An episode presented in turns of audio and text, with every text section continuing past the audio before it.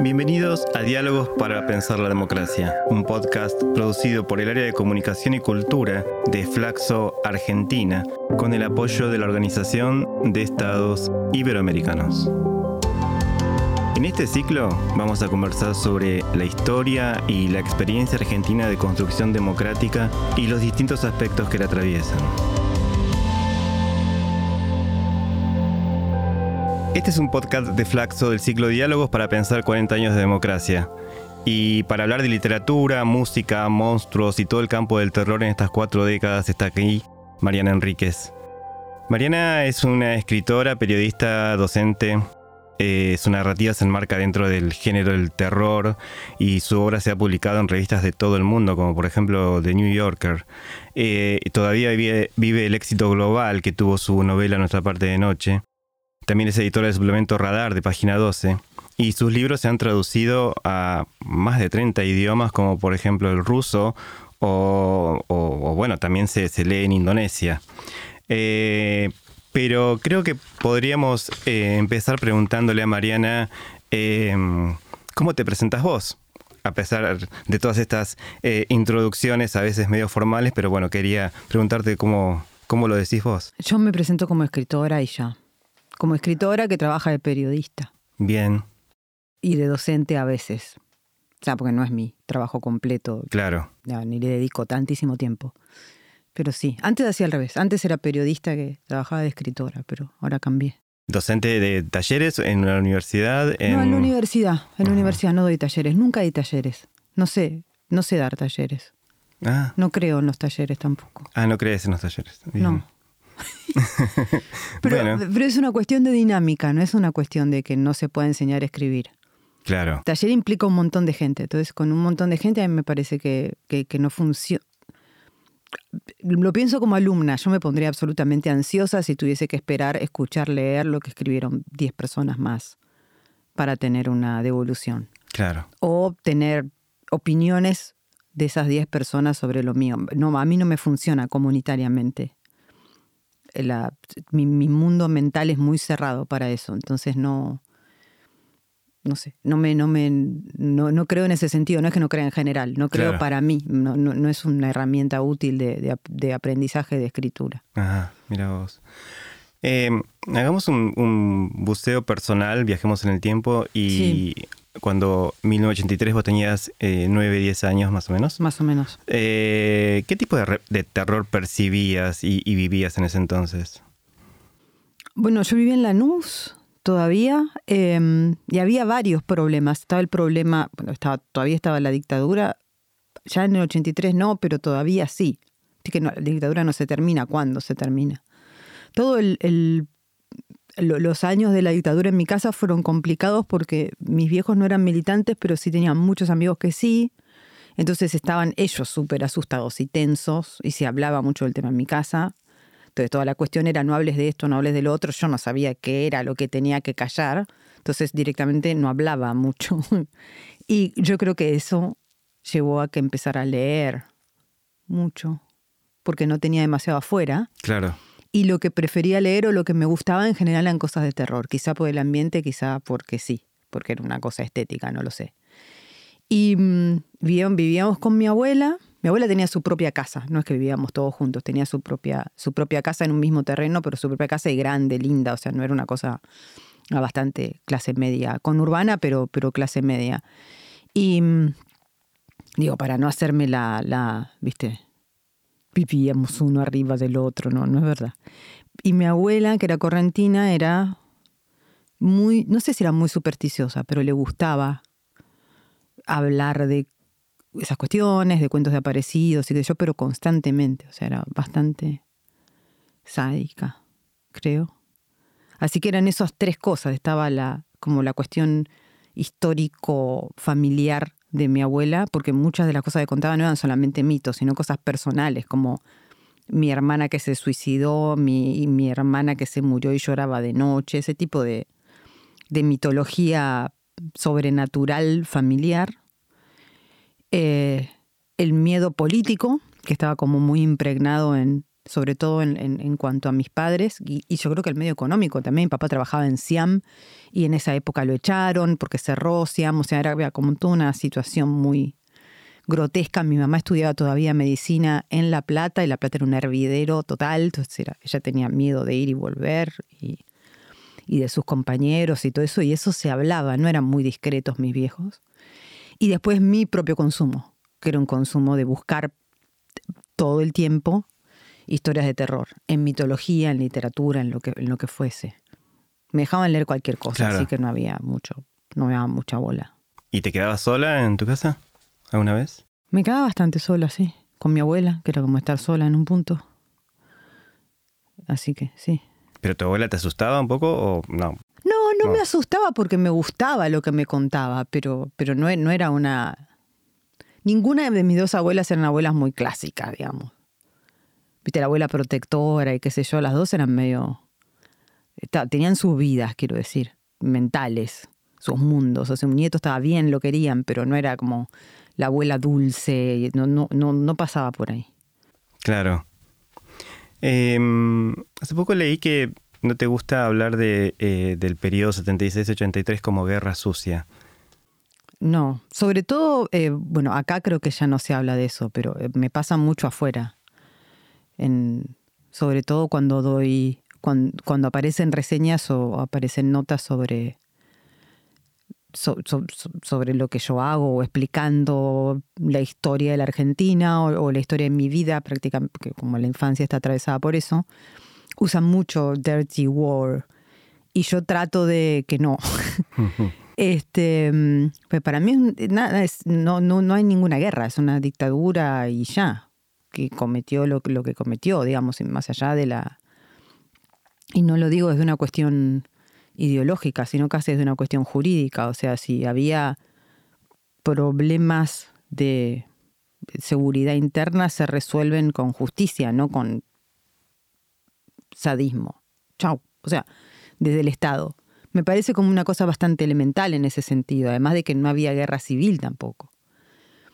Entonces, este, no, no lo no trato de, igual es inútil, es una, es una de las tantas eh, batallas perdidas, digamos, ya está, es como el realismo mágico. Claro. Guerra sucia, realismo mágico, fuiste, o sea, no, no, hay, no hay nada que hacer. Claro, claro, claro, claro. ¿Y te acordás cuando empezaste a escribir, a escribir, digamos, con conciencia, no porque te, tenías la obligación de llevar un trabajo a la escuela? Ya 17 tendría, 16, 17 años. No de, no de niña, no era como niña prodigio para nada. Eh, sí. Y lo primero que escribí fue la primera novela que publiqué también, o sea, no hubo mucho. Ah, sí, de una. Sí. Sí. Claro, porque tenías eh, 19, ¿no? Cuando, cuando la publiqué tenía 21, pero cuando la llevé a Planeta tenía 19. Ajá. Todavía un año y medio habremos trabajado en ese libro, aproximadamente. Y ahí se la llevaste a Forn o él la recibió o él la recibió Forn a través de em, eh, Gabriela Cerruti, que en ese momento no era vocera presidencial como ahora, era, em, era periodista y había escrito una muy exitosa biografía de Carlos Menem, que más casi casualmente la había escrito porque ella era una periodista muy joven, entonces en la interna le tocó cubrir a Menem en vez de a Cafiero en, esa interna, que era el que todo el mundo suponía que iba a ganar. Entonces ella obtuvo un montón de información de Menem y después cuando Menem hace la campaña de presidente y gana, ella era una de las pocas personas que tenían muchísima data desde el principio porque le habían mandado casi de castigo un poco. Y, le fue muy bien a ese libro. Entonces ella en Planeta tenía mucha tenía mucha llegada, iba mucho, tenía que ir mucho porque había muchas ediciones, hacía muchas entrevistas ahí, quiero decir. Entonces se enteró que estaban haciendo una colección de literatura juvenil, pero no tenían autores jóvenes, tenían temas jóvenes, que ya no eran tan jóvenes tampoco. O sea, había un libro de Enrique Sims en los 90 o sea, Enrique Sims para mí fue súper importante ser dos y qué sé yo, pero en los 80, fines de los 80. Pero en 95 ya como, ¿no? ¿Viste? Era como ya... Bueno, Después había otro libro sobre los 60. Muy loco, me acuerdo tenía el Che Guevara en la tapa, o sea, como... Está bien, los, el Che y todo eso era como pensar lo cantito de la renga en, en, esa época, qué sé yo, y había como una juventud retro, vintage, pero lo que quiero decir es que no había ninguna lectura de, de lo joven, más allá de, de, de, esa que era un poco la de los grandes mirando a los jóvenes y tomando ciertas cosas que veían de los jóvenes, pero que podían leer, de que digamos que, ponía, que podían decodificar, todas las otras no. Hay un libro de Fito Páez, me acuerdo, que está bien en esa época sobre todo, pero podría haber sido un libro de Boom Boom Kid también, quiero decir. Y, pero no tenían un, ficción. Y mucho menos tenían una persona joven real, digamos, que, que lo escribiera. Entonces ella sabía por su hermana, Andrea, que era mi mejor amiga en ese momento, que yo había escrito una novela, porque se le había mostrado a, mis amigas y a, mi mm, pareja en ese momento. Lo escribía como por como folletín, en entregas, y ellos lo leían. No es que yo lo, cambiaba por lo que ellos me decían ni nada, era como un juego. Pero después lo, lo terminé y, y estaba en una carpeta. Y ella le llevó eso a Juan, y a Juan le gustó. Y bueno, lo terminó publicando. Estamos hablando de Bajar es lo peor. Sí. Y es un libro eh, de hace 30 eh, años más o menos. Casi, sí. Y que se sigue leyendo hoy. Sí, porque está reeditado. Sí. ¿Y, y qué te, cómo ves eso? Digamos, es un libro que se escribió hace 30 años donde vos contás una cantidad de cosas y que hoy se lee y el lector de hoy por ahí quién sabe si está pensando que se escribió hace 30 años. Por ahí, ¿vos pensás que lo puede vivir como algo del presente? A mí es una recepción muy extraña la que tuvo ese libro, porque yo pensé que iba a tener una recepción con la reedición, muchísimo más vintage. ¿Viste? Y no. O sea, como, bueno, un poco sí, obviamente, de ciertos giros de, de, cómo hablan, de los teléfonos, digamos, como un montón de cosas, digamos, que, te, que, están, que son marcas de época pero yo supongo que la, la, cuestión de que la cuestión sexual, la cuestión de drogas, la cuestión de noche y qué sé yo, como que hay algo ahí eh, que incluso es raro. O sea, si ese libro hubiese sido reeditado, yo creo en los primeros 2000, hubiera sido como un poco bueno, pero se reeditó, me, perdona que, me, que, vuelvo sobre mí misma, pero claro, se reeditó por primera vez en 2013. No sé, como, como eh, se lee como una, como si tuviese actualidad. Eh, no, es raro. ¿Y quién eras vos a los 19? ¿Dónde estabas? Eh, ¿Cómo era el contexto en el que estabas? ¿La universidad? esa Ciudad de la Plata que da para tantas historias. Em, ¿cómo, fue ese momento? Yo estaba, o sea, mi, mi, mi, vida cotidiana era amigos, grupo de amigos, excesos, borrachera, andar por la calle, o sea, nada, qué sé yo, escuchar música, era ver bandas, leer cosas locas, muy, muy, muy extremadamente, no sé, nosotros queríamos vivir en Nueva York en los 70 y no podíamos, entonces se hacía lo que podíamos, se hacía lo, necesario para, para eso, fanzines, qué sé yo. Escaparse a, a Buenos Aires cuando se podía para venir a Cemento o a Bolivia a ver algo. Era eso. En la costera criolla. Claro. O sea, como dormir en once. No éramos bastante zarpados. Y mucha droga, muchísimo. Cantidad. Esa época sí. ¿Y miedo? No. Para nada. En, en, el, en el sentido de. No. No, en ese momento no. Nada. pero. Nada. O sea, más allá de, de de, la cuestión de no tener nunca un mango, pero estábamos acostumbrados, o sea, nosotros creo que nos veíamos todos a nosotros mismos como nada, hijos de gente que la estaba, que estaba siempre muy al límite en todo sentido, de guita, de esto, de lo demás allá, estábamos muy acostumbrados a que fuese así, no teníamos como una sensación de ay, nos vamos, ya, ya había ido todo al diablo. Así que, no, no. Y miedo de estar tampoco. O sea, digo, que dormíamos en once. Tomábamos cocaína color rosa. Y decíamos, uy, qué loco es rosa. ¿Viste? ¿Qué sé yo? O sea, no, no, al contrario. Yo creo que era totalmente. que era tan, tan, tan extremo todo en ese sentido que no no se podía pensar en, cuestiones de, miedo. Yo me acuerdo de ir a buscar a la madrugada cucumelo en Berizo o en Ensenada, que viste sale en la mierda del cebú. Había un cebú. Entonces, bueno, íbamos ahí en la camionetita, no sé qué, y lo traíamos, y el, cucumelo, cosa que nadie te dice, el hongo, tiene gusanitos blancos. Se me daban asco. La gente se lo mandaba con los gusanitos, les importaba todo, tres pitos, pero a mí no. Entonces yo estaba con, con un cuchillito horas sacando y quedaban en un platito todos los gusanitos blancos. Y cuando yo consideraba que estaba sin gusanito, pues te das cuenta que es lo mismo, el gusanito estuvo ahí ya, o sea, ya es un asco todo. Ahí me lo mandaba. Esos son como mis recuerdos de la época, digamos, ¿no? Yo nunca pensé, y si me pega mal el cocumelo, no sé. Y si es tóxico, si el gusanito tiene algo, no sé. O sea, no, no, no pasaba por ahí pasaba por límite, o sea, tocar el límite todo el tiempo. Y para eso eran. Incluso si había miedo, era muy adrenalínico, estaba bueno. Estamos hablando de los de la década del 90. Sí, primeros años de, los 90. Sí, eh, estamos viviendo el menemismo. Em, quería preguntarte si en este contexto que vos me estás describiendo había posibilidades de pensar en el futuro y de pensarse a sí mismo en el futuro. No. No, nada, cero. La verdad es esa. O sea, a mí... O sea, el futuro era una abstracción que consistía en, ir paso a paso a conseguir un trabajo y poder vivir de eso y qué sé yo, pero no tenía ningún...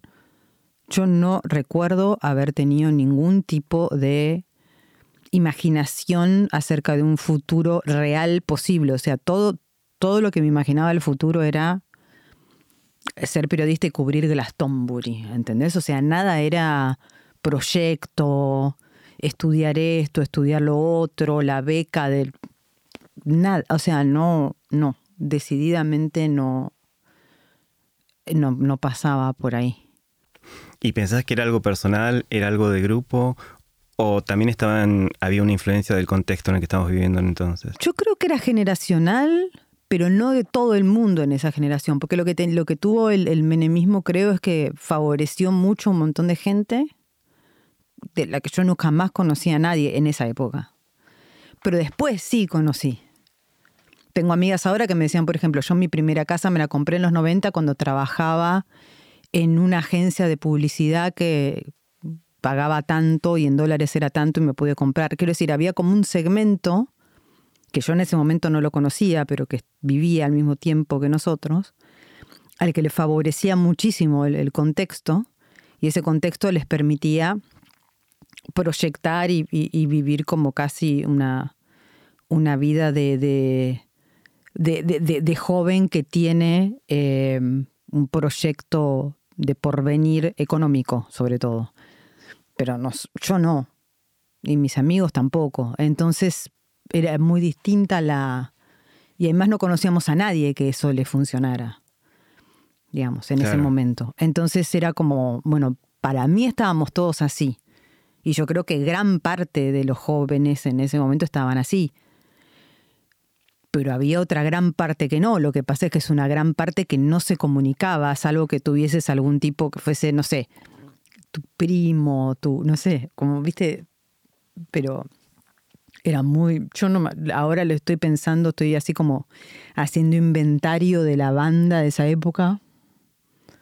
No, nadie. ¿Y la universidad? ¿Vos en qué lapso estuviste en La Plata, la Universidad de La Plata? Hice los primeros tres años yendo todos los días.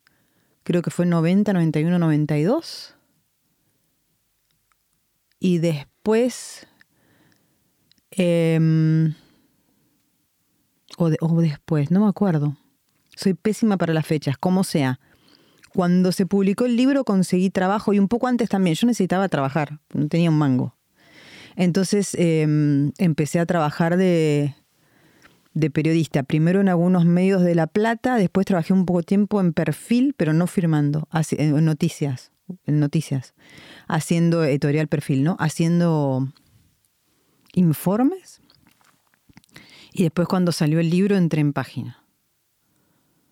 Eh, y ahí dejé de ir a la universidad y la terminé de a poco.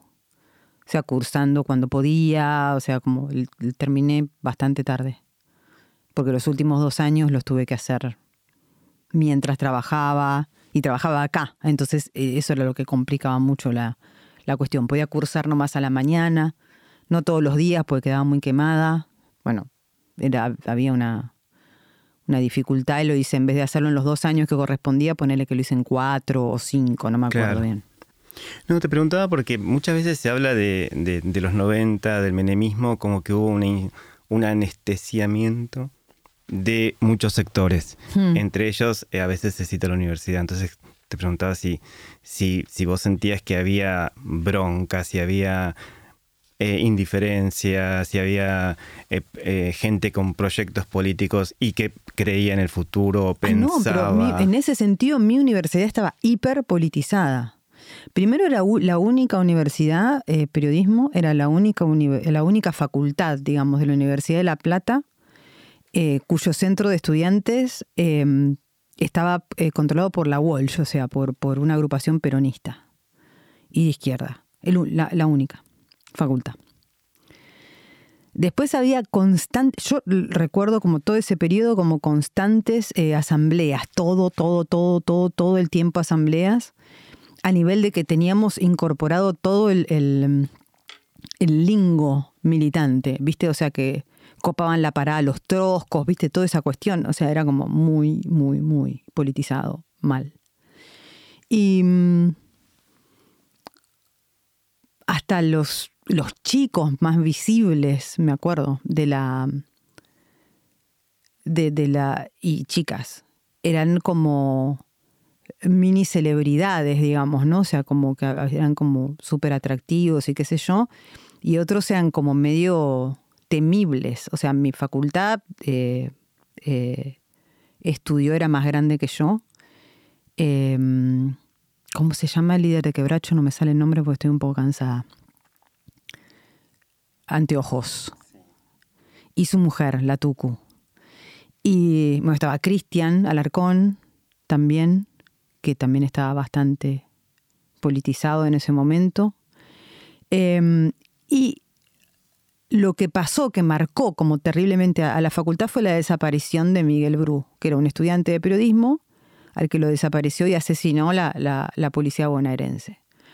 Entonces ahí la facultad de periodismo entró dentro de la trama de la maldita policía, Cabezas, Dualde, o sea, éramos parte de esa, de esa trama. Así que políticamente éramos muy conscientes, yo no creo para nada, o sea, no, no digo que no haya sectores que estuviesen anestesiados en ese momento, no era el caso de la Facultad de, Periodismo y de La Plata en general. O sea, yo recuerdo las protestas, por ejemplo, por la Ley Federal de Educación y era un no, son, no solo un descontrol de gente en la calle, sino un descontrol en general.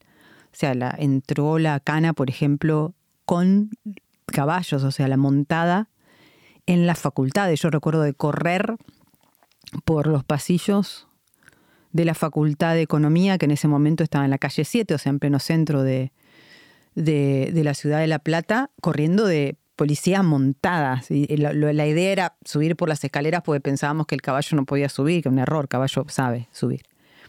Va despacio. Em, y, aprender a qué hacer, ¿viste? O sea, que tenías que sacarte la remera y meártela porque eso era lo mejor contra los, eh, los, este, gases. los gases lacrimógenos. Bueno, como toda una cuestión. No digo que no hubiese gente o sectores, es lo mismo que con quien benefició y quien no el menemismo. El menemismo creo que lo que hizo fue eso, o sea, trazar una, una línea entre la gente que necesitaba estar politizada por una cuestión de, de, ver que no funcionaba y la gente que estaba muy tranquila, que era la gente a la que sí le funcionaba, que podía no votar a Menem estar en desacuerdo con un montón de cosas por principio, pero que estaba cómodamente. Creo que lo que pasa es que triunfa ese discurso después de muchos años, ¿no? Y que toda la otra gente que la pasó mal es como esta idea de la pasamos mal, pero ¿dónde está la narrativa de lo pasamos mal? La narrativa de lo pasamos mal es esta. Quiero decir, o sea, es como eh, muy concreta lo que pasa. Y eso es lo que como que no se recupera. Hay como una idea, hay como una narrativa muy ideológica, ¿no? El neoliberalismo, la fábrica que cierran, bueno, pero todo eso causa otras cosas, digamos, ¿no? O sea, yo no sentía la fábrica que cerraban. Yo lo que sentía era que tenía que mudarme permanentemente porque mi papá, que era ingeniero, pobre hombre, en un momento donde no se construía absolutamente nada, pasaba de lugar a lugar trabajando todo el tiempo y que todo el drama en mi casa, yo vivía con él, ¿no? con mi mamá, bueno, mi mamá estaba dando vueltas, pero quiero decir, no vivíamos, no éramos una familia de tres en ese momento, y todo el drama era eso, llegar a fin de mes y qué sé yo, porque claro, lo despedían y después, o sea, las leyes laborales eran absolutamente bestiales. Entonces tenía que conseguir otro trabajo para. Era muy día a día. Era, eran consecuencias, eran situaciones muy, muy súper concretas, quiero decir, cotidianas. Entonces hay, creo que de ambos lados hay como un discurso ganador que es abstracto, digamos. Claro. Y la, la, gente que la, que la pasó mal te dice, no, yo la pasé mal. Bueno, pero ¿cómo la pasaste mal? Bueno, así. Entonces no era que no estabas politizado, estabas súper politizado. En ese momento, si te preguntaban quién eras, decías, o qué hacías, decías que eras escritora. No. Cuando eh, después tenemos que vos publicás eh, Cómo desaparecer completamente, pero ¿en qué año es eso? 2004. Ajá, pasaron... 10 años. 10 años. Porque en esos 10 años yo primero no sabía lo que quería hacer, concretamente toda la exposición, ahora la exposición está todo bien, pero en ese momento la, primera exposición que tuve fue un poco rara. Un poco no, fue bastante rara. O sea, iba a la tele, me preguntaban cómo sabía tanto sobre sexo gay, si me drogaba, o sea, era difícil. Porque, bueno, no podía decir la verdad, básicamente. Y, y había algo de ser chica y muy pendeja también que era complicado chica mujer, quiero decir, ¿no? Em, y después en el medio escribí yo un libro ahí. Lo que pasa es que era muy malo. O sea, no es que dejé de escribir. Y nunca se publicó. Y, el, y cómo desaparecer completamente fue el libro que pude escribir y que pude publicar en 2004, porque el otro fue como un experimento fallido. Pero sobre todo lo que pasaba es que es una época que necesitaba tener algún tipo de estabilidad económica, por un lado, y después ser una época de mucho exceso. Em, o sea, los 90 fue una época de, mucho exceso de consumo, pero además trabajaba como periodista de rock. Y eso te, insume muchísimo, muchísimo tiempo porque es los fines de semana. O sea, hay como algo, hay, algo de, la dinámica del tipo de trabajo que, cubrís que, te, que, básicamente te invade el tiempo libre. y a mí, pero a mí me gustaba. Entonces, eh, más o menos en los 2000, un poco que lo dejé, no, no sé si lo dejé es la palabra, pero fue como tranquilizándose un poco la, la, cuestión, o sea, podía elegir un poco más qué libros, o sea, qué, mm, qué artistas cubrir, o sea, era como otra cosa. Y, y ahí me pude poner a escribir. Claro. ¿Ya estabas acá en Buenos Aires? Me mudé a Buenos No, estaba en, la, en Lanús. Eh, estaba viviendo en Lanús, en la casa de mi mamá. Me, volví me mudé recién a vivir a Buenos Aires en 2002. Eso fue la primera vez que viví en la capital. Nunca antes había vivido acá. Ah, eh, 2002, año de, de ebullición, post 2001. Sí. Este, ¿en qué, ¿Dónde vivías? ¿En qué barrio? En Caballito. Teníamos un súper departamento de tres habitaciones que alquilamos por nada porque no había precio de nada. Entonces, la mujer esta estaba totalmente desesperada por sacarse eso de encima y no había, no sabía cuánto valía y nos lo dejó por algo, no sé, esto, dijo, tal. Y bueno, Claro, épocas de trueque, de ver, bueno, acá cuesta algo, más allá es más caro. Sí, después lo aumentaron, digamos, o sea, hubo como muchas, muchas, muchas secuencias en, en, ese departamento, pero al mismo tiempo se firmó un contrato que era tanta plata y a los cuatro meses era irrisorio, pero no había mucho que hacer, o sea, ya estaba. ¿Y tu trabajo? Ahí ya, eh, bueno, ya eh, estabas efectiva en... En página estuve efectiva desde 2004 recién. Ah. Hasta ese momento todavía era colaboradora. ¿Y en 2002 con, con, tu sueldo, qué te permitía hacer? O sea, vivir más o menos bien, eh, pagar el alquiler, en fin. Pagar el alquiler y salir y no mucho más. ¿Sumaste otras cosas, otros trabajos? Puede ser, pero no me acuerdo. O sea, es todo muy, mi, vida es muy borrosa. Pero sí, siempre sumás algo, digamos, este... Eh, sobre todo era colaboración. Había periodismo todavía. Entonces se podían hacer colaboraciones en otros lados, por ahí hacía algún texto para Rolling Stone, podía hacer algo, un texto para otro lado que, digamos, componía el sueldo con cosas. Y además, al ser colaboradora, ahora ya no es así, pero al ser colaboradora en página, cobraba diferente en diferentes suplementos. O sea, si, si escribía para el suplemento de mujeres, me pagaban esa nota, si escribía para Radar me pagaban esa nota, si escribía para el diario me pagaban esa nota. Entonces podía como más o menos, bueno, como, como ahora un freelance, quiero decir, es como exactamente lo mismo. Y un poco de radio, creo que hacía, pero no me acuerdo dónde. Pero bueno, era muy golondrina. Estuve hasta en Radio Ciudad, me acuerdo, me acuerdo sobre todo porque una vez me retó mucho Carlitos Ulanowski porque llegaba siempre tarde. Pero bueno, no estaba en condiciones yo me puse en condiciones 2003-2004. Lo hice enojar a Carlos Ulanowski por mi indisciplina, sí. Pero a partir de 2004 me soy eh, totalmente, estoy limpia y careta y soy una persona responsable. Pero antes de eso no, para nada. Hemos leído muchas veces que cuando viajas, lo primero que haces al llegar a una ciudad, o, tal vez lo segundo, es ir a un cementerio. Sí, cuando puedo, sí. Em, básicamente, ¿por qué te gustan los cementerios? Primero porque son lindos. Me parecen lindos y me parecen todos distintos y me parece que todos tienen historia. Después como, como escritor y escritora además como yo que está como preocupada por cuestiones que tienen que ver con lo popular. O sea, los cementerios tienen todos, viste, la, la, leyenda, el santito, el muerto al que se le hace promesas, el muerto famoso al que se le dejan cosas. O sea, es muy narrativo como espacio. Eso me gusta mucho. Y narrativo de cosas que a mí me interesan, que son medio macabras y, tal.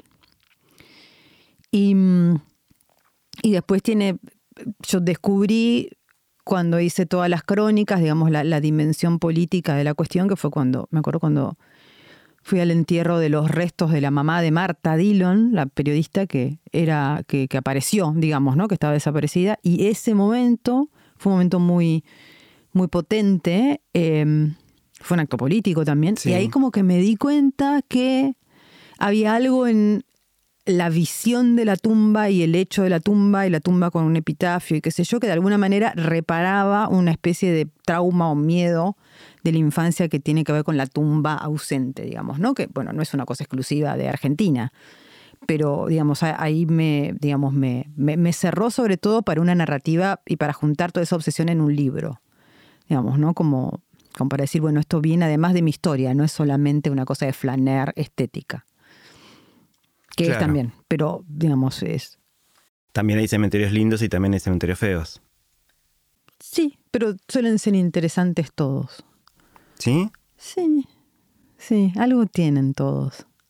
Son, son muy raros. Hay, hay cosas muy raras. Todos tienen, su, tienen como personalidad, es muy extraño. ¿Y los cementerios privados? No, no, esos no tienen personalidad porque no te dejan tenerla. Claro. O sea, es una es un campo de golf y está la, plaquita en el piso y no se puede hacer nada, apenas se puede dejar flores y las sacan enseguida. Entonces no, a mí no, no me provoca ningún interés porque no es... Además no hay ninguna necesidad, o sea, podría ser tranquilamente un cementerio privado, un espacio privado que permita no sé, construcciones, homenajes, lo que sea. Pero hay como un interés en, cierta, en, ocultar el duelo y no me interesa eso. Sí, no hay arquitectura, por ejemplo. No, pero tampoco hay em, lápidas o tampoco hay, no hay muchas flores tampoco, no hay mucho homenaje, no hay, o sea, vas a cualquier nicho de un, de un cementerio de pueblo y, en un, y atrás del vidrio de un nicho ves como, viste, le dejan el mate a la persona, la bufanda de la, del, ¿cómo se llama? Del club del que era hincha, le ponen cigarrito, qué sé yo. O sea, como que hay una, una cosa de cariño y de recuerdo. Pero acá no se puede. Lo limpian, no es que no se puede. Yo le, le puedo ir a dejar un cigarro a Sandro, bueno, eso sería de mal gusto. Pero ponerle, no sé, una rosa, pero al otro día me la van a sacar, ¿me entendés? O sea, es así. Así es como funciona. Entonces no, no, no me interesa. Eh, y hoy, digamos, los, cementerios siguen siendo lugares así de, escenas tremendas, de gente llorando. Eh, ¿O pensás que, o ves que también ha cambiado un poco el ritual?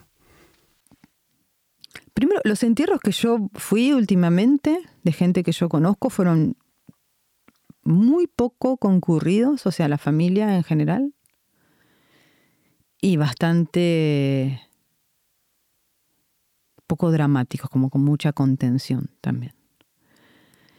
Em, eso no me parece necesariamente mal, tampoco ni bien ni nada. Me parece que es como una evolución, digamos, de, de, cómo se procesa el duelo de, otra manera y que a lo mejor eh, la, cosa demasiado estentoria no, ya como que de alguna manera dejó de funcionar.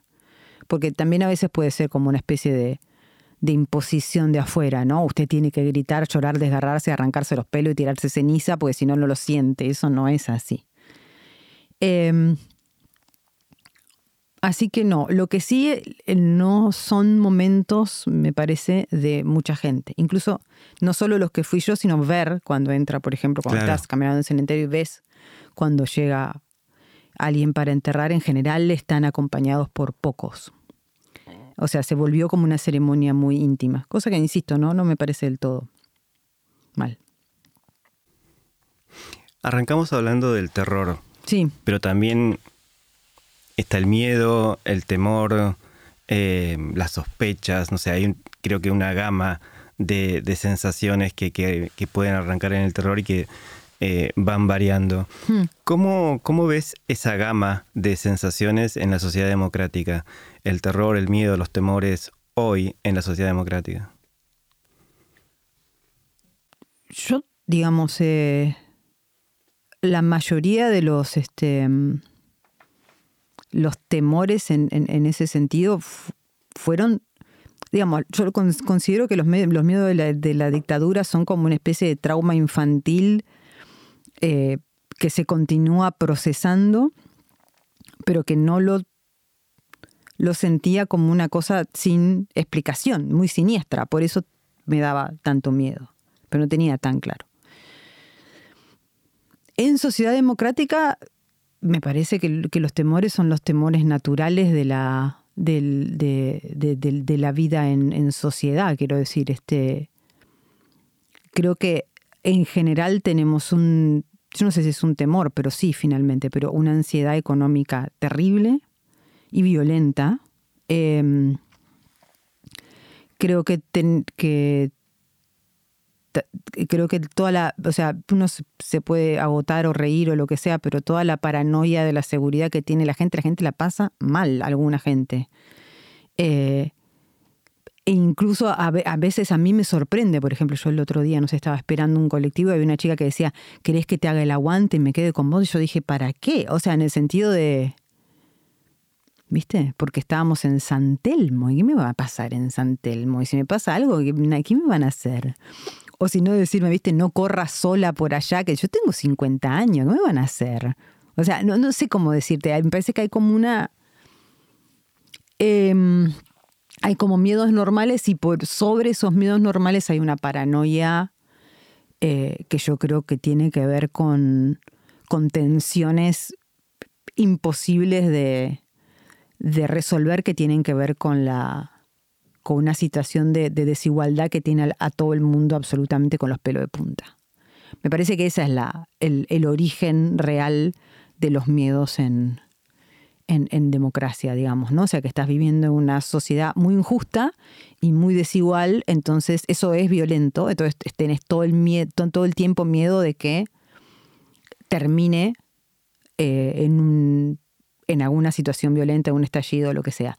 Más la paranoia económica que no es injustificada. O sea, yo, digamos, este, hace 20 años nada más a la gente le desapareció el dinero de los bancos. Yo no sé cómo te recuperas de eso. A mí no me importó, que me importó comillas, pero no me afectó personalmente porque yo no tenía, ¿te acuerdas que no sé cuánto se podía sacar por mes? Yo no tenía esa plata. Claro. Tenía menos. Entonces era igual, digamos. Pero quiero decir, si no era, era poca. Yo porque no tenía un mango. Pero digamos, no sé cómo te recuperas de eso. O sea, yo no sé dónde están las señoras que, ¿te acordás que le pegaban a, las puertas de los bancos con las sartenes? No sé dónde están esas señoras, pero no sé si están vivas, muertas, bien de la cabeza, si un día van a aparecer con una magno, una, no tengo ni, o sea, si se murieron ahí en el banco, no sé cómo están esos empleados de banco, si están todos internados, no sé, es como un episodio encapsulado en algún, en algún sentido y que fue como recontra estudiado, hicieron la serie y que esto no sé qué, pero a mí me interesa mucho más cómo siguió tu vida después de pasarte tres meses pegándole al, Bank Boston en la puerta y pintando esa puerta. ¿Dónde está esa persona? Esa persona está filmada. Quiero decir, ¿qué pasó? ¿Por qué nadie lo siguió después? Y eso, digamos, obviamente, esa gente era mucha. Entonces eso está todo diseminado socialmente y esa gente habló con otro montón de gente, quiero decir, o sea, eso es totalmente poroso lo que ocurrió después de eso. Y es normal. Yo me acuerdo estar trabajando en los primeros, estaba, estaba en página que quedaba cerca de Plaza de Mayo. Y entraba corriendo un montón de gente escapando de los gases y qué sé yo, y algunos con balas de goma y no sé qué aterrorizados. Y página no se podía cerrar bien la puerta, o sea, las puertas de vidrio, los diarios todavía el día de hoy, salvo Clarín, que es como una fortaleza, tienen como las puertas de vidrio que podés entrar, es como, son abiertos. Y página en ese momento solo se podía cerrar como unas cosas de hierro. Y me acuerdo que hubo que cerrarlo de esa manera, pero sobre todo por los gases, no tanto por la gente que iba a hacer. Y mm, nosotros estábamos en el fondo y era muy apocalíptica la situación. Digamos, o sea, realmente, o sea, estaba como todos encerrados. Página no tenía ventanas, le decíamos el submarino. Así que estaba llena de gas, un poquito de gas lacrimógeno, pero es suficiente, como estaba todo cerrado y no tenía dónde irse para hacerte llorar.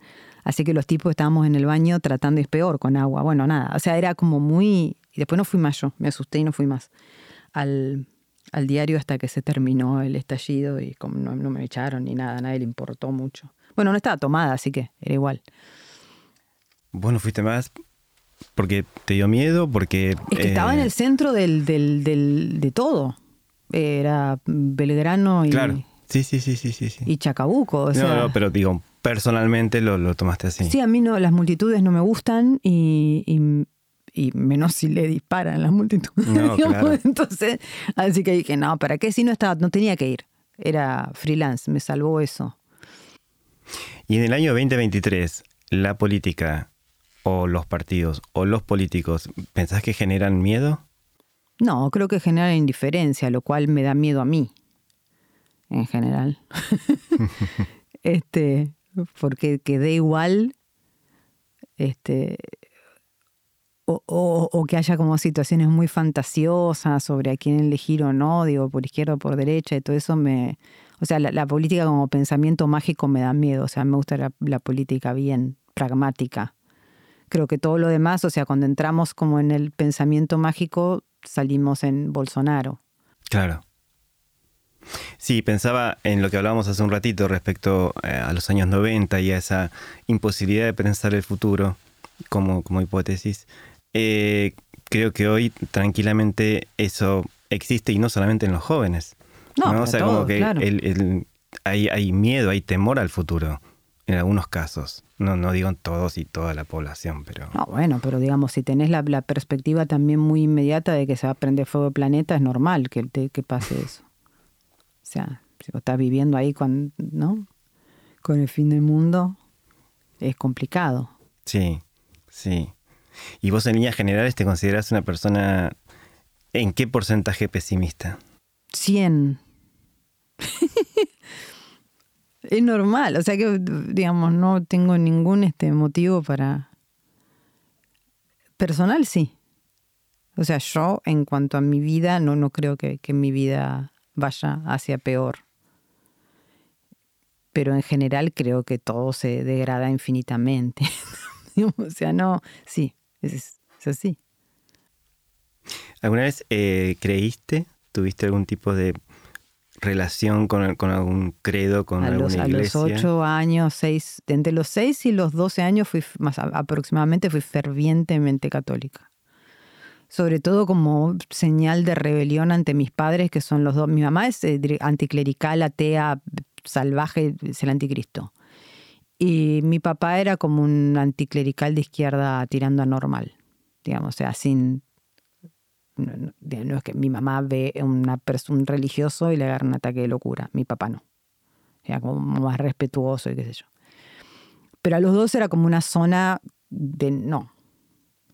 Entonces yo, mm, no sé si por eso, pero lo que pasó fue que me volví católica fanática en esos años.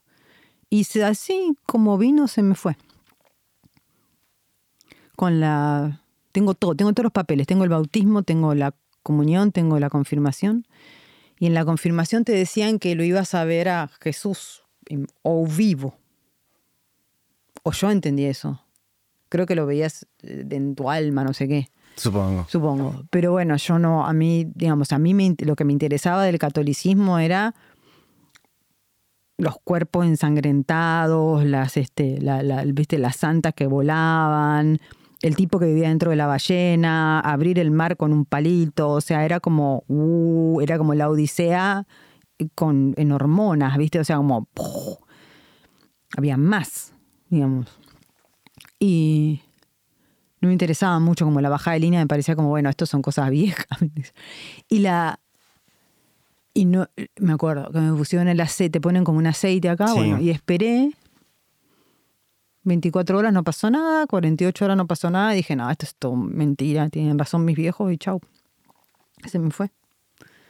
Así fue, absolutamente artificial. Pero absolutamente artificial. Y, las personas de la iglesia, los curas, las autoridades, eh, la iglesia así como, como institución, ¿qué, qué, qué, qué te ha generado en todos estos tiempos? O sea, ¿no te dio algún tipo de miedo, temor, terror? Ah, está buenísimo. o sea, yo así como voy a ver este cementerios, voy a ver catedrales. Claro. que están chiflados, qué sé yo. O sea, es como una chifladura que tiene un componente estético absolutamente... Mi idea del, del, catolicismo es la serie El, Papa Joven de... de no, me, no va a salir ningún nombre ahora porque, porque estoy cansada. Pero con Jude Eso. La ropa, los vestiditos las intrigas, los palacios. Para mí es eso, es como, un como juego de tronos, qué sé yo. Es eso. Y después sí, claro, él tiene las antigüedades, el matrimonio gay, la no sé qué, bla, bla. Pero bueno, tiene un dogma. ¿Qué van a hacer?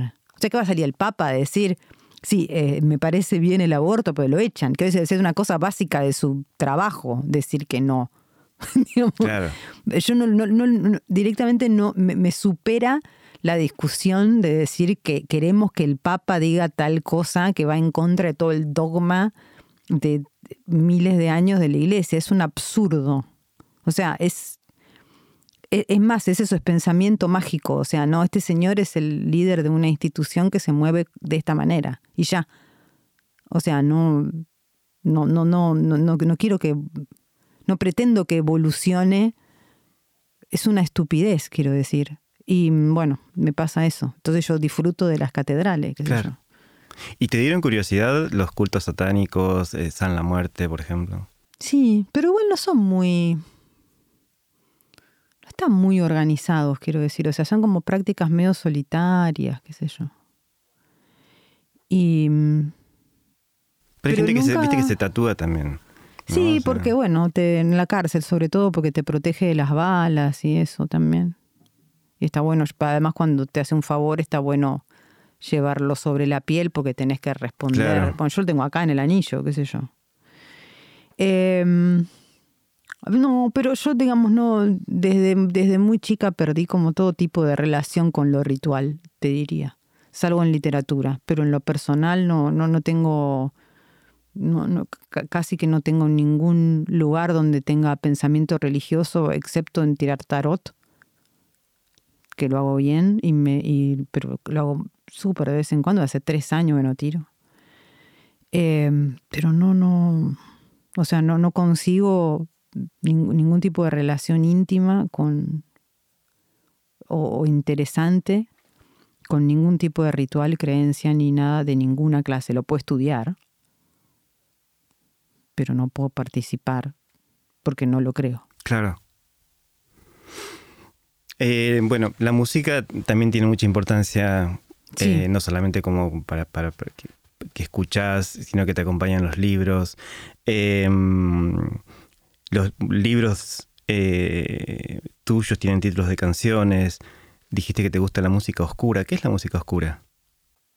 La música oscura puede ser desde black metal, que, o sea que es todo, totalmente podrido, están ahí, eh, eh, digamos, este, alabando al demonio y a los dioses anteriores al cristianismo y qué sé yo, hasta Will Oldham que toca dos notas y es como una especie de, de, redneck de la profundidad de Kentucky que te lo puedes imaginar con un arma esperando el apocalipsis. Y no hay nada de ruido. Hay una vocecita y una guitarra nada más. Así que la, para mí la, la, música oscura tiene que ver con climas que no necesariamente son, son, son los climas de lo que otra gente piensa en la música oscura, que es como, no sé, música gótica, ¿viste? No. Es, es, es, otra dimensión. Leonard Cohen es súper oscuro para mí, por ejemplo. Depende. ¿Y tus gustos fueron cambiando en algún momento? Más o menos. Más o menos. Más o menos. No mucho. La verdad que no. Ajá. O sea, fueron para la misma línea, fueron por ahí cambiando de, de, personajes, quiero decir, ¿no? Pero, pero no, no, no mucho. No, no, no te, pasa que soy bastante variada. Me gusta el country, me gusta el metal, me gusta el punk, me gusta qué sé yo. ¿Y mm, música argentina? Muy poco me gusta. ¿Ah, sí? Sí. Me gusta el folclore, pero no me gustan mucho otras cosas. Folclore sí. ¿Folclore de siempre o cosas nuevas? Las dos. Depende, me parece que es el, es el lugar más, interesante, como música de raíz, qué sé yo, es lo que, lo que, más, lo que más me interesa. Pero, pero no, rock argentino no me gusta mucho. Me gustan algunas cosas del pop, me gusta Valeria Lynch, por ejemplo, de verdad me gusta, o sea, no es una manera de decir. Este, y me gusta como algunas así cosas pop kitsch salvajes, ¿viste? Eso sí. Como me gusta Rafael, digamos, o sea, como esa, esas, esos ídolos pop absolutos me encantan, digamos, pero no hay tantos acá tampoco. Y mm, Sandro me gusta, o sea, ese tipo de, de lugar, pero la, no sé, el rock no tanto, pero no sé si es por haberlo cubierto mucho o por una cuestión estética que tiene que ver con que la, el rock argentino viene mucho de viene mucho de músicas de afuera que a mí no me interesan. Mucho Beatle, mucho rock progresivo, mucho, no sé cuántos músicos argentinos te dicen que tienen como influencia Steely Dan, que yo no puedo escuchar ni dos minutos de Steely Dan ni dos minutos. O sea, muy poca música negra, excepto, no sé, Charlie, que, tomó alguna cosa de Prince, pero no de una manera que me interesa demasiado tampoco. Sea, mucho menos rítmica de lo que a mí me interesa, mucho menos funk. Eh, está bien, te van a decir, tengo una canción que se llama Funky, ok, una. Todo bien, pero es una, digamos. No es un, no es un proyecto, digamos. Y entonces eso para mí es un problema, o sea, para mí le falta sensualidad, por ejemplo, estoy diciendo barbaridades, pero sí, o sea, hay algo que, que, que, que, no sé, digamos, ¿viste? ¿Cuántos músicos me encontré en mi vida que te dicen a mí no me gusta Bob Dylan? Yo me vuelvo loca. ¿Cómo te gusta Bob Dylan tan chiflado? Pero bueno, hay algo que hay como un montón de cosas de la música que a mí me gusta que no llegaron a influenciar a muchos músicos acá. Creo que está cambiando un poco ahora, pero bueno. Em, entonces no, no me llega a, a interesar del todo lo, lo, que hacen, porque no, no, no, no escucho lo que a mí me gusta. Claro. ¿Y sos fan de Sued? Muy. ¿Y estás escribiendo? Sí. Estoy escribiendo un libro sobre...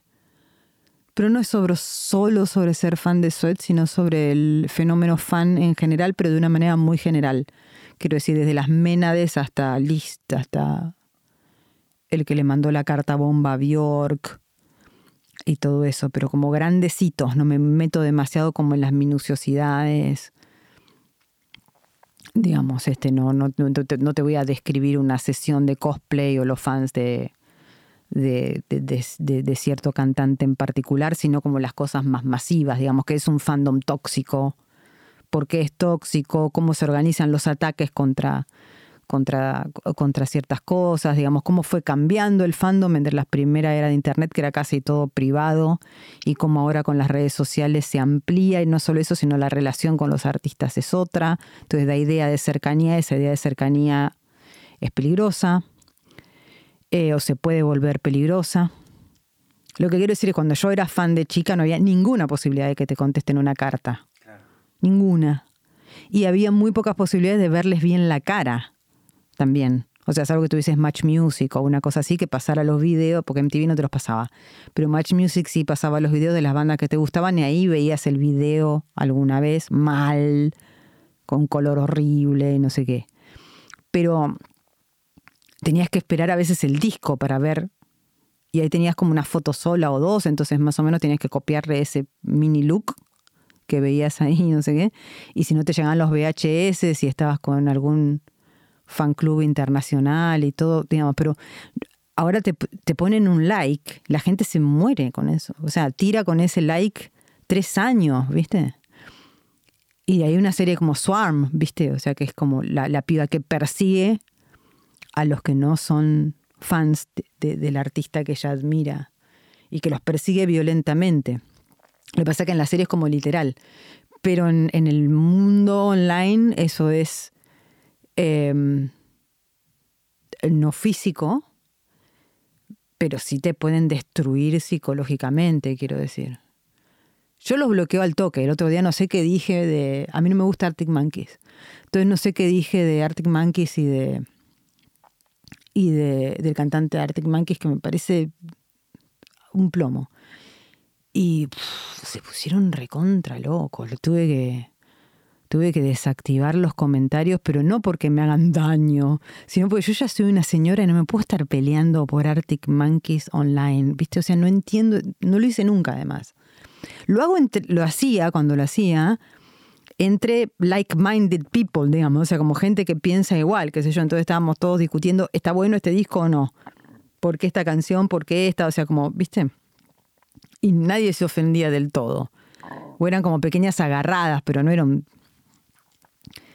pero ahora es como, ¿cómo no te puede gustar tal, me, escuchar tal, tal, viste, te quieren convencer como si vos fueses un tarado que nunca escuchó tal canción, o sea, vos decís, no, yo cuando yo digo no me gusta es porque sé lo que estoy diciendo, no me gusta.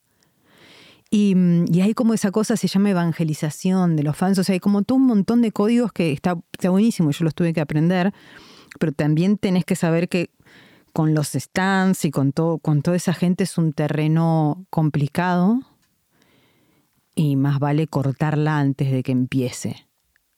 Porque, porque se juega algo ahí, que no sé de, qué tipo, pero que tiene que ver con toda la lógica de, las redes, ¿no? Toda la lógica del entusiasmo linchador de las redes, que no es lo único que pasa en las redes, pero que es una parte y se juega ahí y yo no tengo ningún tipo de interés en, defender mis gustos o no. Son, me parece una cosa bastante menor. Claro. Este. Y pensaba, eh, hay algunos universos que tienen mucho auge en estos últimos tiempos y, elegí tres para preguntarte cuál preferís. Dale. Eh, ¿Zombies, vampiros o hombres lobos? Vampiros. Vampiros, pero primero no me parecen un personaje de terror en lo más mínimo. O sea, me parece absolutamente lógico y razonable querer ser vampiro y el precio, digamos, por, por la inmortalidad primero es mínimo, o sea, no tenés que matar gente, tenés que sacarle un poco de sangre, lo podés sacar del banco de sangre también, qué sé yo. Este, es fácil. Eh, y después, si estás cansado de la eternidad, morirte también es súper fácil. Tenés que salir al sol. Claro. O sea, es como, como deal para vida eterna está muy bien, la verdad. Entonces sí, claro. Y además son lindos y se visten bien y tienen tiempo de vestirse bien. Claro. Quiero decir, pueden, o sea, tener unos vestuarios vintage súper. Así que no, sin duda. Bien. Bueno, para terminar, quería eh, comentarte, leo en Wikipedia que te presentan como integrante de la nueva narrativa. Eh, primero, eh, ¿todavía es nueva esa No, narrativa? Claro que no, somos todos ¿Y viejos. formás parte? Formé parte cuando hace 22 años, digamos, hace 25 años, no sé cuándo salió el primer, la primera recopilación de los autores que ahora están o siguen publicando, que muchos de ellos de, lo, lo- lo de esa primera camada después siguen publicando. Samantha, Schwebling, Gaby Cabezón, bueno, hay unos cuantos.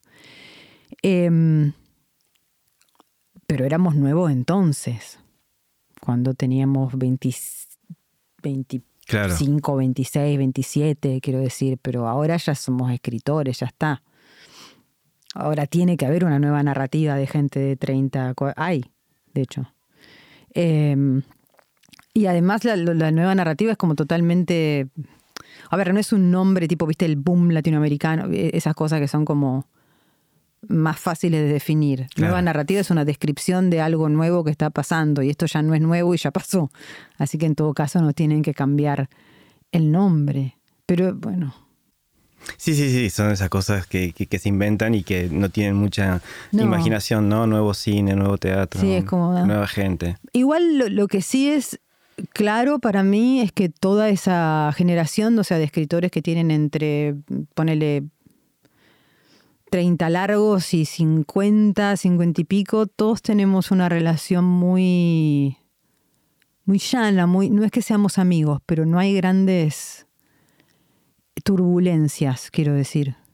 Por ahí hay, viste, qué sé yo, puñaladas secretas o, o malas ondas secretas, pero, pero en general nunca hubo como una división del campo estético, viste, la Argentina típica de eh, Florida y Boedo y esas cosas de o hace o narrativistas y babélicos en su momento y qué sé yo, no por más que tenemos estéticas muy diferentes, creo que hay, hay algo muy individualista. Después hay como grupos de amigos y, y qué sé yo, pero no hay una eh, una clara lucha por una estética, cosa que a alguna gente le debe parecer un poco mal, yo supongo, como que el conflicto debería ser parte del campo literario, pero para mí no hay un conflicto claro. A mí me, a mí me parece bien, me parece más, más sano, pues no creo que haya que tomarse tan en serio la, la literatura. Em, Claro, por ahí ese tomarse en serio la literatura también tiene que ver con los padres, ¿no? O sea, como que todavía tenés que citar a Borges, todavía tenés que eh, rendir cierto homenaje y, y hay como eh, justamente esto que vos decías, que no hay una nueva estética o no hay una estética acordada. no ¿Puede hay una ser? estética acordada. ¿no? Exacto. Eh, que por ahí sí era una exigencia de, de los padres fundadores. Puede ser, y después lo que pasa en los años 70 con, con la literatura comprometida, entre comillas, o sea, de los padres fundadores cuando caen en desgracia. En, los 70 por la, eh, di- digamos, por, por, la idea eh, sartreana de, de la, de la literatura comprometida, quiero decir, ¿no? Entonces, si vos hablas con, con la gente que estudiaba incluso en esa época, yo me acuerdo, esto lo sé por cuando, cuando hice la biografía de Silvino Campo, que era muy difícil, por ejemplo, estudiar a Silvino Campo porque era considerado como una especie de tradición. Vos tenías que estudiar, no sé, el gauchesca, ¿viste? O sea, como otro tipo de cosas, pero esta era como la literatura extranjerizante. Bueno, la literatura argentina es súper extranjerizante, toda. La clásica, quiero decir. Porque mm, eh, toda esa. Yo no estudié letras, digamos, pero lo leo. Entonces leo a Art y leo a Dostoyevsky. Digamos. Este. eh, leo a, a so- sobre héroes y tumbas y leo el gótico. Leo a, obviamente leo a Bioy y leo la ciencia ficción de Wells. Digamos, este, a Silvina es más difícil de, encasillarla, pero está toda la, morbosidad y la, y la literatura medio rara, medio weird de, de, la Francia simbolista, digamos. Eh, lees a Borges y lees a los británicos que le gustaban, aparte los nombraba constantemente. Em, pero podés seguir, quiero decir, o sea, algunos te dicen, o sea, Dan Buenos Aires. Bueno, pero Dan Buenos Aires entra dentro de esa lógica de, de, gran, de Gran Certao, por ejemplo, de Guimaraes Rosa, o Joyce con Ulises, digamos que son los grandes libros modernistas que citan y reinterpretan con un, con un lenguaje local a las grandes obras de la literatura. Es una operación absolutamente literaria y absolutamente relacionada con el modernismo, que claramente no es una, una experiencia latinoamericana literaria. Entonces quiero decir, no, no, mm, esa búsqueda de la pureza es, como muy problemática y además de alguna manera es ocultar que la literatura durante muchísimo tiempo se hizo por las clases medias y altas porque eran las letradas. O sea, entonces buscar lo popular donde no lo puede haber porque esa gente no podía escribir o no tenía tiempo de escribir o no sabía escribir, me parece que es más que, que es súper problemático. O sea, son como las, las contradicciones del progresismo, ¿no? De cómo inventar una literatura popular donde no la hay. Podríamos decir entonces que afortunadamente hoy eh, extranjerizante no se diría de la literatura. No, claro, ya no. Ya no, pero porque, porque estamos en, en, eh, digamos, los consumos globales hacen que absolutamente todas, la, digamos, todas las tramas de, de, la ficción pasen por relatos compartidos por el mundo entero y todas pasen por lo local también, quiero decir. Por eso es tan absurdo toda la pavada de la representación en Hollywood y qué sé yo, porque es como hay que tener un latino en la película como si los latinos no tuviésemos películas nosotros. Claro. No hay problema, hagan películas norteamericanas con la población que tienen ustedes, está todo bien. Nosotros hacemos películas de Argentina con la población que tenemos en la Argentina. Como una especie, viste, de califato. Como decir, bueno, nosotros acá como jefes somos los que vamos a definir quiénes son los que representen a su gente, no sé, como quieran. Em, es muy extraño eso. Y entonces, digamos, digamos todas las, experiencias pasan por lo local y, luego beben de, diferentes fuentes. Pero, digamos, eso es un fenómeno que, es a partir de los 90, cuando vos tenés más o menos acceso a la, producción de, todas partes, digamos, más o menos acceso en cuanto más se, abre y, se globaliza y cuanto más podés entenderla, quiero decir. Pero yo no, no puedo pensar, por ejemplo, en los años 70 o 60 una masivización tan importante de la cultura pop coreana o japonesa en América Latina.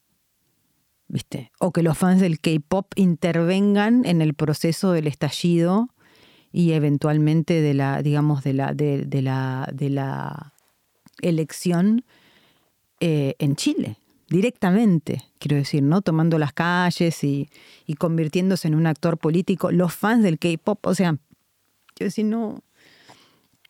Y ahí vos ves que está totalmente atravesado por lo local, eso. Y si vos escribís una novela a continuación, donde en la novela contás la historia de una persona que es fanática del K-pop y que interviene en el proceso del estallido después de el, eh, el tema del boleto de subte en Chile no estás escribiendo una novela extranjerizante porque incorporas lo coreano, sino estás escribiendo una novela chilena. Claro.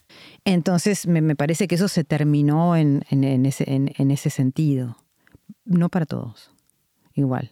O sea, como hay gente que tiene todavía paradigmas bastante anticuados de cómo pensar esto, esta gente te dice Yanquilandia, es como desesperante. Mariana, muchísimas gracias por esta conversación. Estamos haciendo para el podcast de Flaxo dentro del ciclo Diálogos para Pensar 40 años de democracia. Bueno, muchísimas gracias. Un placer. Adiós. Esto fue Diálogos para Pensar la Democracia, un podcast producido por el área de comunicación y cultura de Flaxo Argentina, con el apoyo de la Organización de Estados Iberoamericanos. Soy Héctor Pavón y los espero en el próximo encuentro.